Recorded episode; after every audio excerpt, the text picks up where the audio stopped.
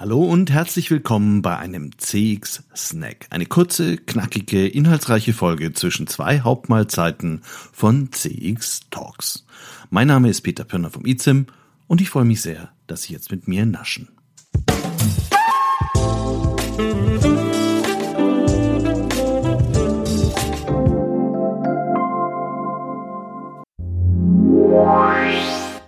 CX Talks wird diesen Monat unterstützt von FIR, einem führenden Technologieanbieter für Cloud Contact Center in der Dachregion. FIR entwickelt und betreibt KI-gestützte Software für begeisternde Kundenerlebnisse entlang der gesamten Customer Journey. Mit FIR wird Kundenkommunikation erfolgreich für euch und für eure Kunden. Die einzigartige Kombination aus künstlicher und menschlicher Intelligenz hebt euren Service auf ein neues Kompetenzlevel. So seid ihr stets mit euren Kunden verbunden. Mehr Informationen zu FIR findest du auf der Website www.4.ai und auf der Sponsorenseite von CX Talks.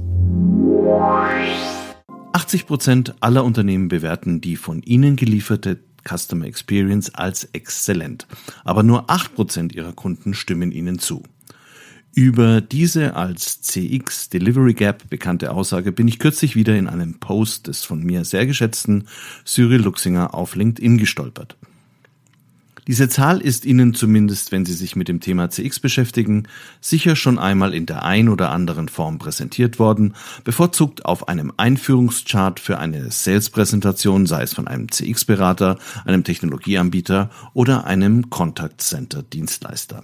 Ich selbst hatte diese Zahl als Standard-Intro für forschungsgestützte CX-Projekte immer mit dabei.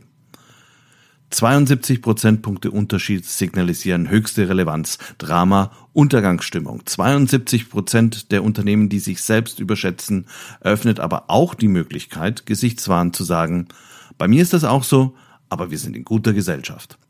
Nur 8% Kunden, die eine exzellente Kundenerfahrung machen, zeigen an, dass echt viel zu tun ist. Immerhin 92% der Kunden sind scheinbar unglücklich. Das Kopfkino wird befeuert und natürlich haben alle mit diesen Zahlen pitchenden Helfer die passende Lösung zur Überwindung dieses Gaps dabei. Grund genug, sich kurz mit der Studie zu beschäftigen. Diese erschien unter dem Titel Closing the Delivery Gap bereits 2005 und wurde von den Bain-Partnern James Allen, Barney Hamilton, Rob Markey und Fred Reichelt, dem Erfinder des MPS, veröffentlicht.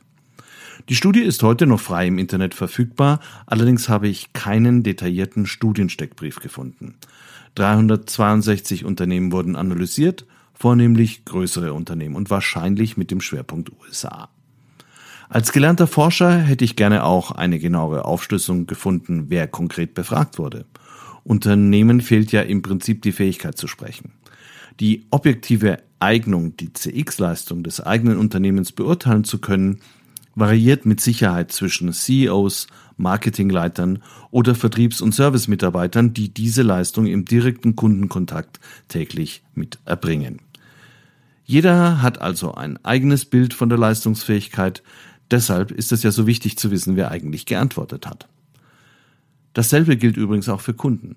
Neukunden schätzen Unternehmen häufig deutlich besser ein, vielleicht weil sie noch gar keine schlechten Erfahrungen gemacht haben und nicht jeder Bestandskunde hat eine konkrete Vorstellung davon, was exzellent für ihn eigentlich bedeuten könnte.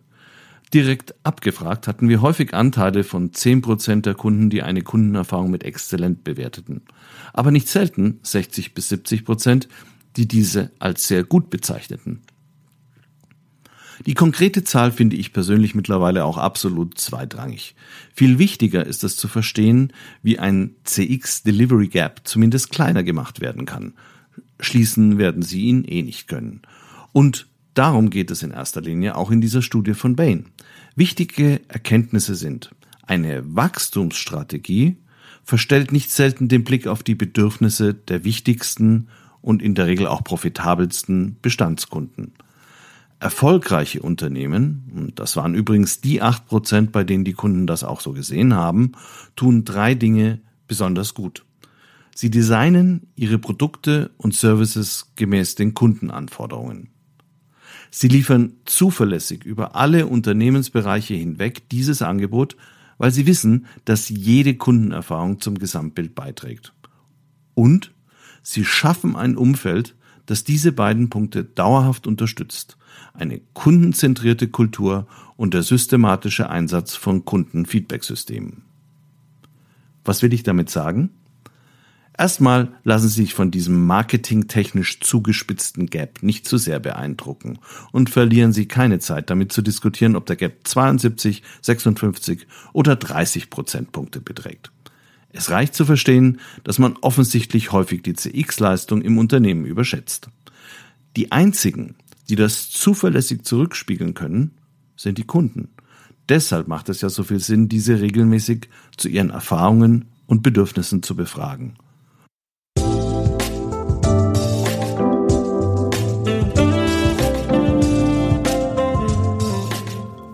Das war ein CX-Snack auf CX Talks. Kurz, knackig, inhaltsreich, bevor die nächste vollständige Episode von CX Talks wieder auf Apple, Spotify oder Amazon Music verfügbar ist.